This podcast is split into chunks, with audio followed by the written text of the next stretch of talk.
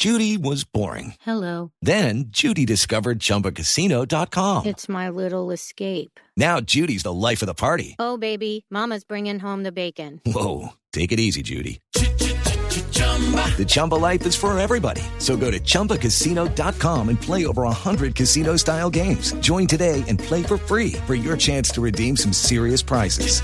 chumba ChumbaCasino.com. No purchase necessary. Void where prohibited by law. 18 plus terms and conditions apply. See website for details. La paz total es la apuesta más importante del gobierno del presidente Gustavo Petro. Desde que llegó a la Casa de Nariño ha intentado iniciar una negociación política con unos grupos, de sometimiento con otros y ha emprendido también diálogos con pandillas, con pequeños grupos en ciudades y en puertos que tienen que ver con muchos crímenes, el multicrimen lo llama él. Todo lo que está pasando con el conflicto en Colombia tiene que ver con dos comunes denominadores, el narcotráfico y la minería criminal. Seguramente hay otros aspectos, pero esos son los más importantes que están transversales en todo lo que significa el conflicto en Colombia. Esa paz total del presidente Petro ha estado marcada por algunos escándalos, ha estado marcada por dificultades en materia de ponerse de acuerdo entre diferentes instancias, la coordinación interinstitucional pareciera que es uno de los temas pendientes. Y queremos hacer un diagnóstico de lo que está pasando hoy con el conflicto en Colombia. Por eso hemos querido invitar a María Victoria Llorente. Ella es la directora de la Fundación Ideas para la Paz, que es uno de esos tanques de pensamiento de expertos académicos que nutre permanentemente a la sociedad colombiana con insumos clave para saber qué está pasando, hacia dónde vamos y qué decisiones tomar de manera adecuada. Hola María Victoria, bienvenida a Blue Radio, aquí en Antena y en nuestras plataformas digitales. Bueno, eh, Ricardo, muchísimas gracias por la invitación. Estoy muy contenta de verte de nuevo y pues eh, vamos con las respuestas. Mira, eh, nosotros publicamos a finales del año pasado, digamos, un informe como muy juicioso, tratando como de seguir cómo estaba evolucionando toda la violencia en Colombia, los grupos armados ilegales y lo que encontramos básicamente eh, son eh, tres cosas sencillas, pues, pero pues muy, eh, muy, muy, muy tristes. La primera es que tenemos un retroceso real e importante en cuanto a las cifras de violencia y de homicidios en Colombia en varias zonas del país, sobre todo aquellas donde hay mayor confrontación de grupos ilegales esta es una tendencia que venía de atrás, pero que realmente se ha acelerado en los últimos, en los últimos meses eh, y que ha tenido, digamos, un saldo eh, muy grande de asesinatos de líderes sociales. El, trimestre, el, último trimestre del año pasado fue eh, uno de los trimestres en donde más líderes sociales han sido, han sido asesinados con una paradoja, porque la política de seguridad o la política de protección de la vida más, eh, más significativa del presidente Petro cuando, eh, cuando inauguró su gobierno, eh, planteó un plan de choque para, para proteger líderes sociales, pero pues aparentemente ese plan de choque pues no llegó. luego, luego pues vemos el avance muy, eh, muy preocupante de prácticas. Tú hablas de, narcotráfico y de minería ilegal como, como las, dos, eh, las dos, digamos, economías ilegales que están, eh, que están alimentando el conflicto y sin duda, pues ahí están. Pero pues también vemos una con mucha preocupación y que tiene que ver con los modos como estos grupos controlan territorio y ejercen una gobernanza sobre las, eh, sobre las comunidades es un incremento realmente dramático de la extorsión. Eh, este no tiene cifras porque las cifras oficiales de la extorsión realmente son, eh, son, son, no, son, no son buenas, pero lo que nosotros sí vemos a través de nuestro trabajo de campo es que no hay un solo sitio donde la gente eh, no se esté quejando de los niveles de extorsión, son extorsionados por, por, en algunos lugares donde hay confluencia de grupos, son extorsionados por uno, por dos y hasta por tres grupos.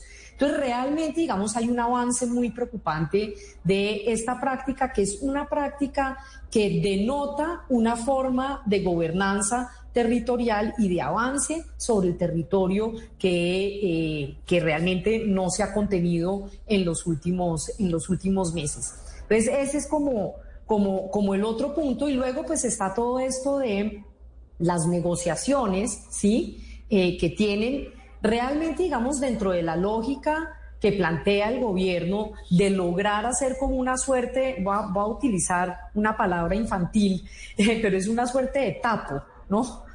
Todo el mundo sabe que es tapo, o ya estamos Sí. muy viejos para eso. No, no, no, claro. bueno, entonces es hacer una suerte de tapo entre todos los, eh, entre todos los, eh, los grupos eh, para aliviar eh, las, la situación humanitaria en muchas zonas, pues tiene, tiene sentido, porque en realidad, en realidad, pues lo que estamos viendo, y eso lo, lo mostramos claramente en nuestro informe, es un crecimiento exponencial de los enfrentamientos entre grupos crecieron en el último trimestre algo así como casi un 50% el, el nivel de enfrentamientos entre grupos, eh, mientras cae el enfrentamiento con fuerza pública y las operaciones por iniciativa de la fuerza pública caen hasta un 70%. Entonces, digamos, en ese sentido uno ve que, pues sí, un, eh, un cese al fuego multilateral pues tiene sentido. Lo que pasa, lo que pasa es que eh, realmente no vemos cuáles son los incentivos para que las organizaciones lo hagan. Y ahora, con una realidad clarísima como la del ELN, que ya han dicho por la derecha, por la izquierda, por todos lados y claritico que ellos no le jalan al, al cese al fuego multilateral. Entonces, con un actor tan protuberante en algunas zonas del país, ya diga que no, pues digamos, ese cese al fuego empieza a hacer agua. Eh, y pues eh, en función de lograr esos alivios y esas pequeñas paces, diría yo, es que el gobierno ha avanzado en toda una agenda bastante confusa, diría yo, confusa en términos donde pues termina, donde el gobierno termina confundiendo categorías, digamos, de organizaciones cuyo carácter es político. Esto quiere decir organizaciones que tienen una clarísima agenda y doctrina política de enfrentar al Estado y de buscar una transformación del Estado frente a organizaciones que son más de carácter eh, criminal y que se guían, pues, más que todo por eh, metas codiciosas. Entonces, lo que termina haciendo el gobierno es un poco mezclando todo, mezclando todo en un mismo, en un mismo paquete, y esto lo hace desde un inicio en la ley de orden público, la 2272 que aprobaron a finales del año pasado, donde termina mezclando todo, aun cuando plantea que van a haber estas dos rutas, ¿no? La del sometimiento y la de los acuerdos de paz. Pero pues el caso donde se ve la mayor dificultad para separar las rutas es el caso de las disidencias, en donde uno no puede decir que porque una disidencia, la autodenominada Estado Mayor Central, eh, fue creada en sus orígenes por unos comandantes eh, de algún reconocimiento que abandonaron el proceso de paz o la llamada Segunda Marquetalia fueron creadas por unos comandantes muy reconocidos que negociaron el acuerdo, que firmaron el acuerdo y que luego se salieron, uno no puede caracterizar a estas dos proyectos de disidencias como una unidad que eh, tiene, que guarda completamente eh, las características de esos comandantes que los crearon originalmente. Sí, María Victoria, muchos temas que surgen de, de esta primera aproximación a lo que está pasando hoy con el conflicto en Colombia. Quisiera preguntarle eh, inicialmente sobre lo que está pasando con la fuerza pública. eh, una disminución de un 70%, nos dice usted, en actuaciones propias de, de la policía y del ejército. ¿Eso en qué se traduce? ¿Hay una política de brazos caídos frente a la criminalidad, de acuerdo a esas cifras? ¿O, o cómo lo podemos leer? Yo, yo creo que hay que matizar un poco la lectura y decir lo siguiente. Eh, de tiempo a esta caída en las, eh, en las eh, operaciones por iniciativa de la fuerza pública viene desde antes. O sea, esto es algo que viene sucediendo, que sin embargo es cierto que se profundizó durante el gobierno, durante el nuevo, digamos, con la inauguración del gobierno Petro. Entonces, ¿por qué venía sucediendo esto? Porque claramente las organizaciones, incluido el ELN, no buscan enfrentar al Estado ni a las fuerzas del Estado, sino que realmente lo que hacen es enfrentarse entre ellos y tener disputas entre ellos para controlar territorios, controlar rentas, en fin.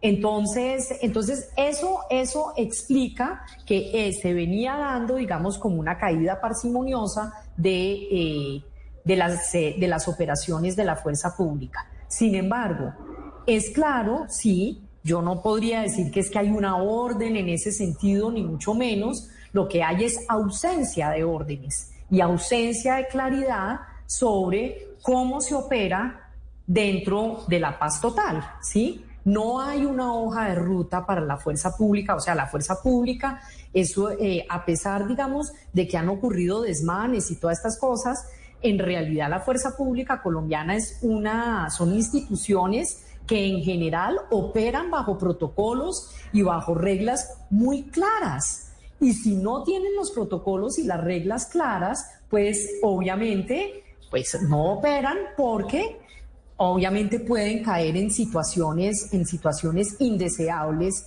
eh, frente a la ciudadanía y frente pues a la situación jurídica de mm, ellos mismos.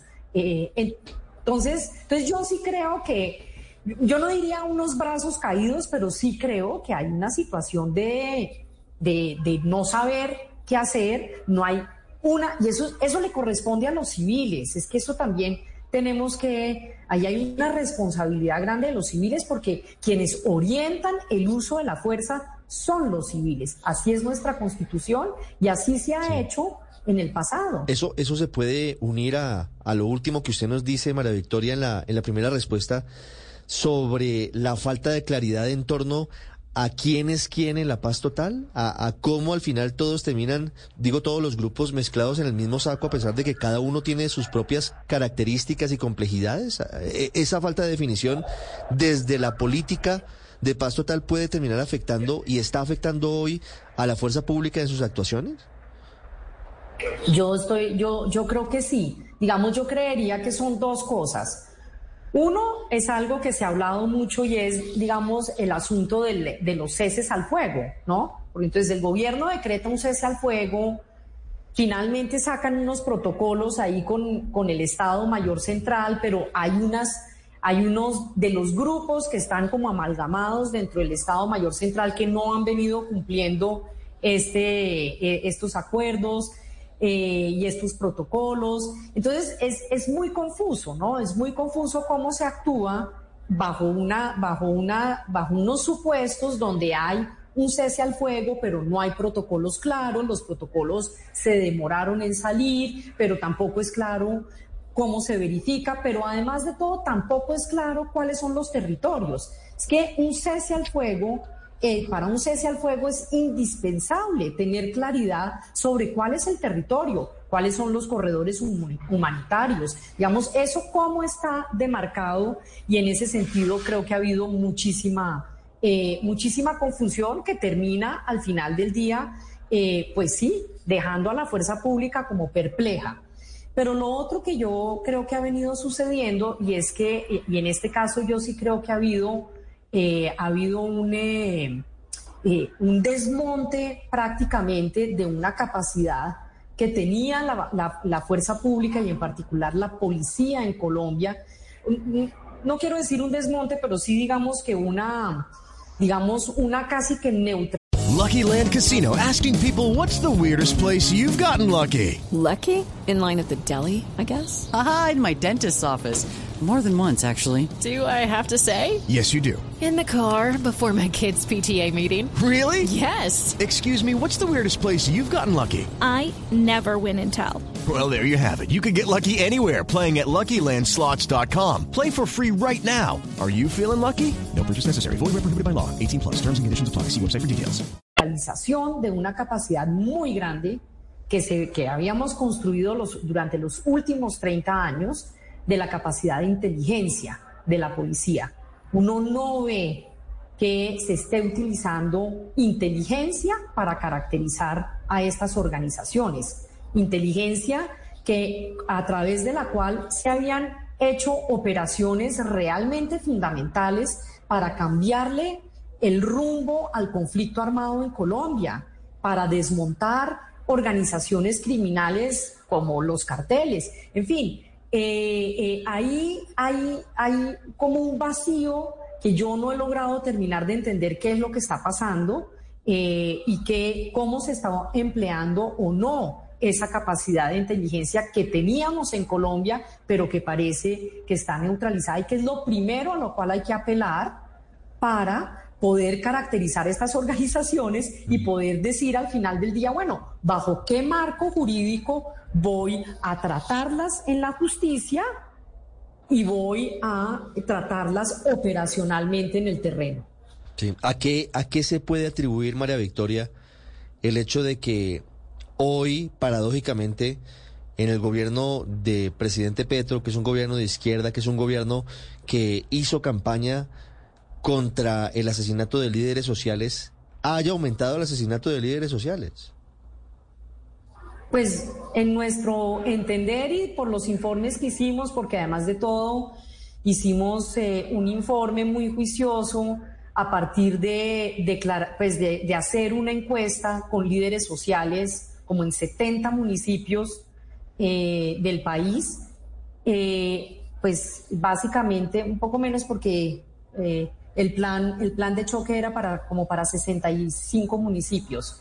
Eh, estaba diseñado y tenía unos mecanismos, entre ellos unos llamados puestos de mando unificados de vida. Eh, y realmente lo que nosotros observamos es que pues no se hizo nada. Y los líderes no sabían de, esas, de, esas, eh, de esos programas. En territorio no había claridad sobre cómo había que operar. Se le trasladó la responsabilidad a alcaldes en estos territorios que no tienen, digamos, toda la capacidad para hacerlo. En fin, algo como de confusión que uno diría, que uno diría pues que es entendible con eh, pues un gobierno que es completamente nuevo y que viene con eh, nueva gente y que nuevos aires y que quiere y que tiene una agenda muy clara de hacer cambios en materia de la estructura de seguridad del país y de la fuerza pública en particular. Sí. María Victoria, ¿qué tanto puede incidir en el hecho de que hoy el conflicto esté vivo en muchas partes de Colombia, tal vez más que en otros momentos de nuestra historia? El hecho de que se haya cambiado el enfoque de la lucha contra las drogas, en el sentido de, de haber eh, prácticamente paralizado la erradicación forzosa de hoja de coca y con unas cifras que, según se reporta, son mucho menores que en otros momentos de incautación, interdicción y otro tipo de procesos.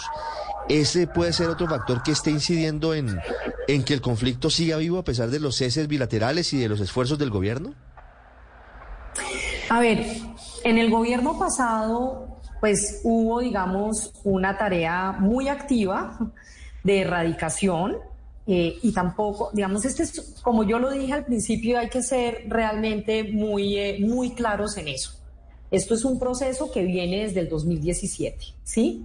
Pues incluso viene desde, desde, desde, o sea, casi que coincide con la desmovilización de las FARC, ¿sí? Entonces, entonces ahí realmente, eh, digamos, no hay manera de decir todavía que esta, esta, estas medidas que está haciendo el gobierno, porque eso hasta ahora se está tomando el gobierno el año pasado, hizo erradicación. Entonces uno todavía no podría decir, porque además de todo uno tiene que hacerse una pregunta. En algunas zonas del país, pues hay exceso de coca, ¿sí? Entonces, o sea, debe haber algún punto donde el mercado se, o el mercado es infinito, el mercado de cocaína en el mundo es infinito, o hay, o sea, aquí hay unas reglas del mercado que también operan. Entonces, pues yo no sé si eso sea ad infinitum, yo no estoy diciendo con ello que, que, que comparto, digamos, estas medidas del gobierno, yo creo que pues estas medidas tienen sentido si están acompasadas con otras medidas. Eh, si el programa, digamos, de sustitución ya está funcionando, pero no hay programa de sustitución operando todavía, eh, no hay una estrategia de seguridad clara para hacer interdicción. De hecho, a mí sí me llama mucho la atención que este gobierno que ha planteado que lo que hay que hacer es eh, es verdaderamente ayudar a los campesinos, que son verdaderamente la parte más frágil de la cadena del narcotráfico y darle duro a los que más ganan, ¿sí? Que son los que están en la cadena del tráfico. Entonces uno diría, bueno, debería haber crecido la interdicción. Pues no ha crecido la interdicción y no se ven, digamos, como unas medidas claras que estén enfocadas hacia golpear a los eslabones más altos de la cadena y los que más ganan. Entonces, eh, pareciera que hay muchos anuncios, pero hay mucha dificultad para aterrizar estas ideas en unas estrategias que tengan una secuencia. Digamos, uno dice, bueno, esto empieza por A, sigue por C, o sea, una cosa básica, básica, básica de hacer, eh, de tener hojas de ruta y unas estrategias claras en territorio. María Victoria, ¿cuál debería ser el camino del gobierno para lograr clarificar lo que hoy está poco claro, sin duda, y es la ruta para las negociaciones con los diferentes grupos, incluso entre las disidencias? Hoy todavía están en la definición jurídica de cómo hacer para que se pueda adelantar una negociación política con la segunda Marquetalia, puesto que su máximo jefe Iván Márquez eh, traicionó el acuerdo que se firmó con las FARC en el 2016. Eh, ¿Cómo se podría tener eh, mediana claridad jurídica y, y, en la práctica con esos grupos? Porque es muy diferente la realidad de las disidencias de Iván Mordisco que las de Iván Márquez, o muy diferente la realidad con el clan del Golfo en una vendetta que pareciera estar ocurriendo por cuenta de la paz total. A ver, yo, yo creo que Voy a volver a repetir algo, Ricardo, porque creo que esto es, es, la clave de todo. Y la clave de todo es que uno no puede identificar a las disidencias, las que lidera Iván Mordisco, con el hecho de que son disidencias, eh, disidencias, disidencias, porque abandonaron el proceso antes de siquiera firmar. Eso no se puede calificar así porque ahí hay de todo. Ahí hay, ahí hay fusión con organizaciones criminales, hay eh, fusión, hay muchos reclutas nuevos que no tienen ninguna línea fariana eh, y hay muchas personas que, eh, que, abandonaron, que, que, son desertores, que firmaron y, o reincidentes, que firmaron y abandonaron el proceso después. Entonces, eso pasa tanto en las disidencias de, Iván Mordisco como en las disidencias de Iván Márquez. La única diferencia que yo diría que hay entre ambas, entre ambas disidencias, eh, relativa diferencia, es que quizás el proyecto de coordinación de las autodenominadas Estado Mayor Central está un poquito más avanzado que el proyecto de coordinación de la segunda Marquetalia, mucho, mucho más. Entonces, entonces ahí eh, creo que lo que corresponde es entender, entender, entender para diseñar la mejor salida posible. Yo realmente veo muy difícil una salida de un acuerdo de paz. O me pregunto qué vamos a acordar. Las personas, eso, entonces, vamos a acordar un nuevo acuerdo de paz con la segunda Marquetalia, porque ellos ya no pueden aplicar al acuerdo del 2016. no podrían someterse a la gente, y sí, y no lo abandonaron porque renegaran del acuerdo, sino por una circunstancia distinta, abandonaron el acuerdo. Entonces, ¿qué? Entonces, y los de Iván Mordisco, entonces, que dijeron, ese acuerdo no, entonces, ¿qué? ¿Vamos a negociar un nuevo acuerdo con ellos? Y una nueva, y el, tema de, las, de, los mecanismos de justicia transicional.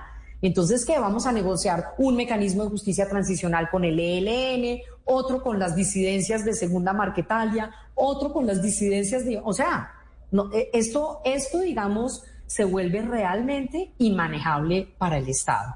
Entonces, lo único que, y con esto termino, Ricardo, que me parece que es el, el problema real que tiene hoy en día el gobierno, es que el gobierno ya generó las expectativas.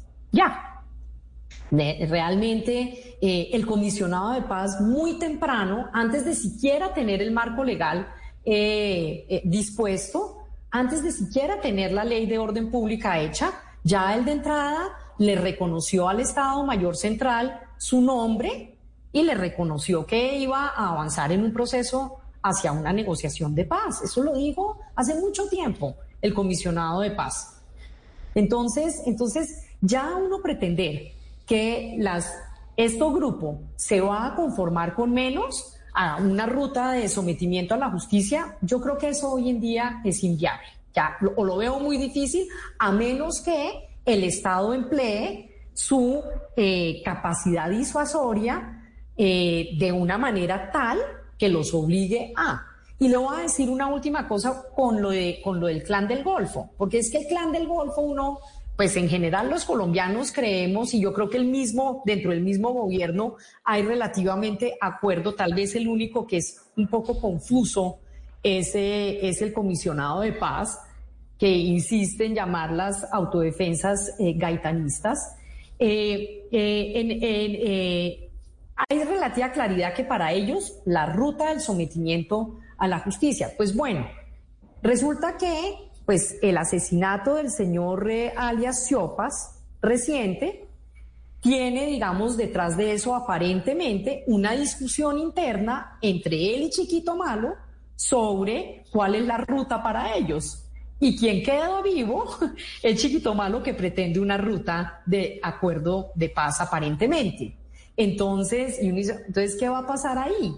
Entonces yo creo que estas, con esto hay que ser muy claro no se pueden dar, eh, no se puede trastabillar, no se puede dar un paso adelante y otro atrás, porque estas son personas que están asesoradas jurídicamente, muy bien asesoradas jurídicamente, y que cualquier esguince lo van a encontrar. Entonces, a mí me parece que la falta de claridad del gobierno eh, e incluso pues entre ellos mismos, no, no, es, no es una opinión mía, es los mismos, los mismos eh, funcionarios del gobierno eh, salen y dicen distintas cosas. Entonces esa falta de claridad del gobierno realmente ya ha generado un, escenario de hecho que genera realmente mucha, yo, que yo creo que hace muy improbable que alguien vaya a querer utilizar la vía del sometimiento a la justicia. Desde la Fundación Ideas para la Paz, María Victoria Llorente, su directora, hablando sobre el escenario complejo, difícil que hoy tiene la paz total del presidente Gustavo Petro. Gracias, María Victoria, como siempre, por haber estado aquí en Blue Radio. Ricardo, muchas gracias. With lucky landslots, you can get lucky just about anywhere. Dearly beloved, we are gathered here today to. Has anyone seen the bride and groom? Sorry, sorry, we're here. We were getting lucky in the limo and we lost track of time. No, Lucky Land Casino, with cash prizes that add up quicker than a guest registry. In that case, I pronounce you lucky. Play for free at LuckyLandSlots.com. Daily bonuses are waiting. No purchase necessary. Void where prohibited by law. 18 plus. Terms and conditions apply. See website for details.